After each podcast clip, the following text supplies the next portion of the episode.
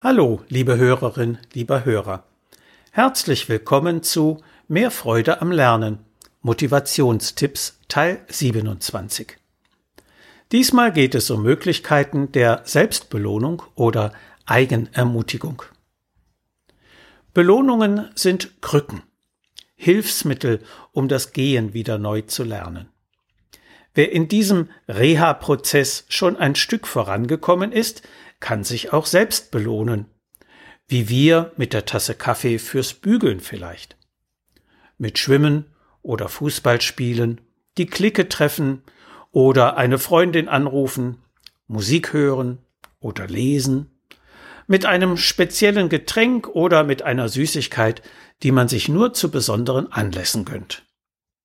All das kann ich im Alltag sowieso haben. Es hängt von meiner Einstellung ab, ob ich es zur Belohnung erhebe. Während Mutters Vorgabe, du gehst erst raus spielen, wenn du deine Hausaufgaben ordentlich erledigt hast, von außen bestimmt ist und Widerstand herausfordert, ist der Gedanke aktivierend, jetzt mache ich erst die Hausis und gehe dann zur Belohnung raus spielen, weil ich mir das Spielen durch vorheriges Arbeiten verdient habe. Da die Selbstüberwindung Kindern nicht immer leicht fällt, braucht es gelegentlich eine Ermutigung. Auch dafür können Schüler selbst sorgen, indem sie sich ein entsprechendes Motto als Plakat an die Wand hängen, als Merkzettel auf den Schreibtisch oder als Notizzettel ins Federmäppchen legen. Die folgenden Beispiele können als Anregung für eigene Ermutigungen dienen. Ist Mathe erst einmal getan, fühlt sich der Tag viel besser an.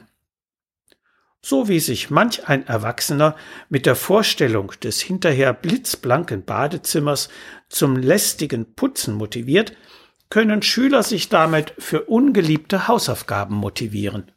Das Fach ist natürlich austauschbar. Wer es sich abgewöhnen will, immer gleich bei Hausaufgabenproblemen jemanden zu fragen und stattdessen lieber selbst weiterknobeln möchte, kann sich so ermutigen. Selber denken macht schlau.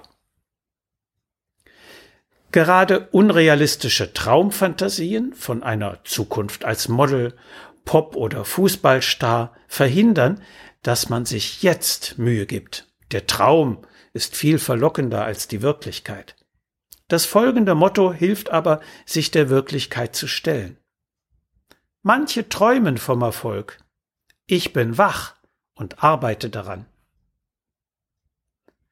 Wer gelernt hat, dass Fehler etwas Negatives sind, kommentiert sie möglicherweise mit Sätzen wie Ach, bin ich blöd oder Ich glaube, ich lerne es nie. Das folgende Motto hingegen betont die positive Rolle von Fehlern.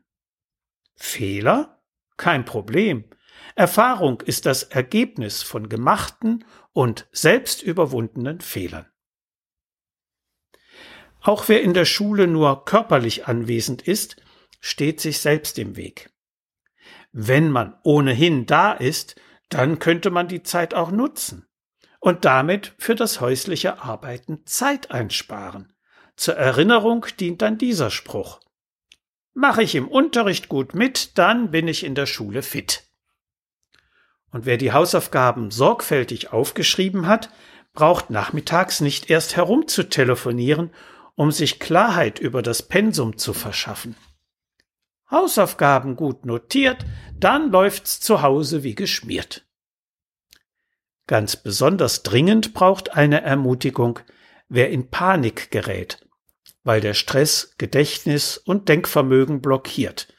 Nach dem Motto, oh Gott, jetzt fällt mir schon wieder nichts mehr ein, noch eine fünf und ich bin weg vom Fenster. Da hilft ein positiver Merksatz wie dieser. Stopp mit dummen Gedanken.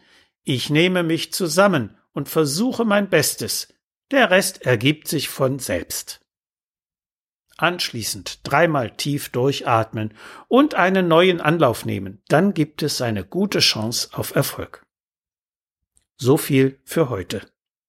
Sie finden viele weitere hilfreiche Tipps und Informationen in meinem Buch Mehr Freude am Lernen. So motivieren Sie Ihr Kind.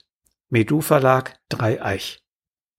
Wenn Sie Fragen zu Schule und Lernen haben oder meine sonstigen Bücher und Materialien bestellen möchten, können Sie gerne über meine E-Mail-Adresse info at schulberatungsservice.de oder über die Webseite www.schulberatungsservice.de Kontakt mit mir aufnehmen.